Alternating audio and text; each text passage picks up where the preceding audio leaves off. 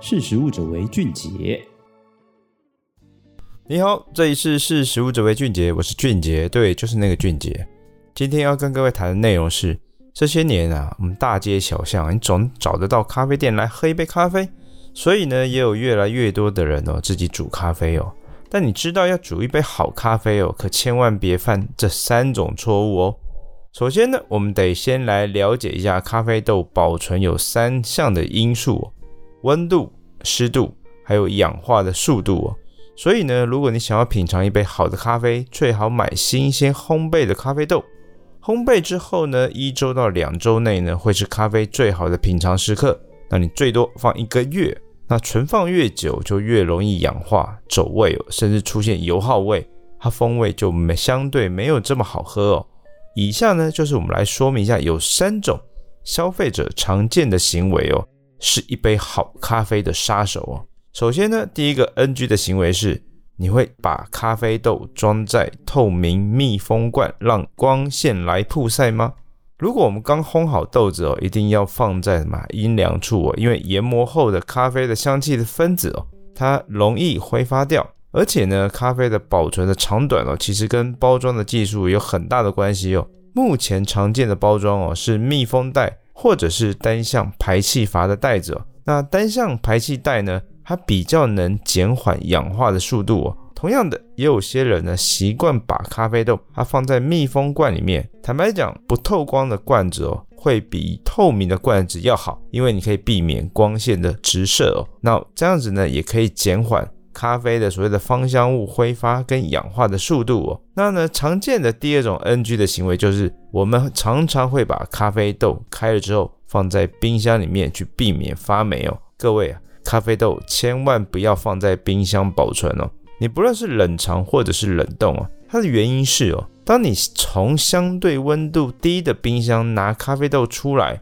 室温跟袋子里面的温度哦，其实是有差别的哦，水汽呢就会附着在袋子的表面，你打开之后呢，水汽会再进入，放回冰箱呢反而会回潮哦。如果要放冰箱保存，最好你要分装使用。一包就是一次使用的量，这样子的话会比较好哦。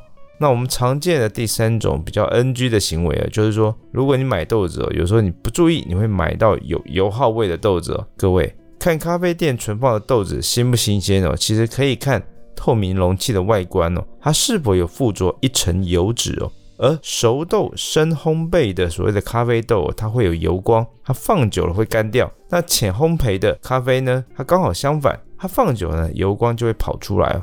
所以呢，有油耗味的咖啡哦，其实坦白来讲，也表示它存放过久。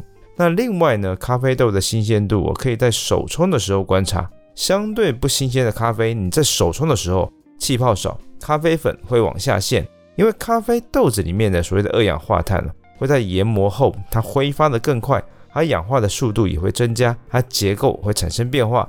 你在注水的时候呢，浮起的气泡相对会少量。那研磨后的滤挂包咖啡，它更容易看出来塌陷哦。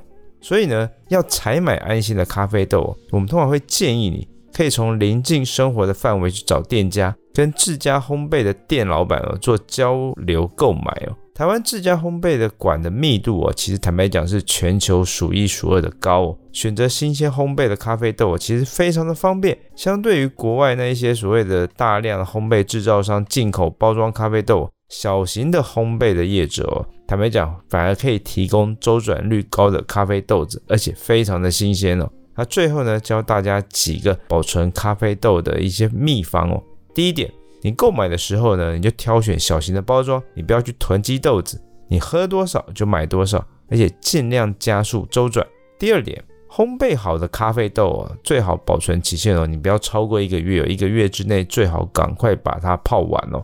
第三点，保存在单向排气阀的袋子会比你放在所谓的压缩罐里面要好，而且呢，你通常你也可以选择不透光的罐子来放在阴凉处。那第四点。如果你要放在冰箱哦，一定要分装独立小袋，分装一次喝的分量即可。好的，以上就是今天跟各位分享的内容，欢迎大家下次继续收听。识食物者为俊杰，拜拜。识食物者为俊杰。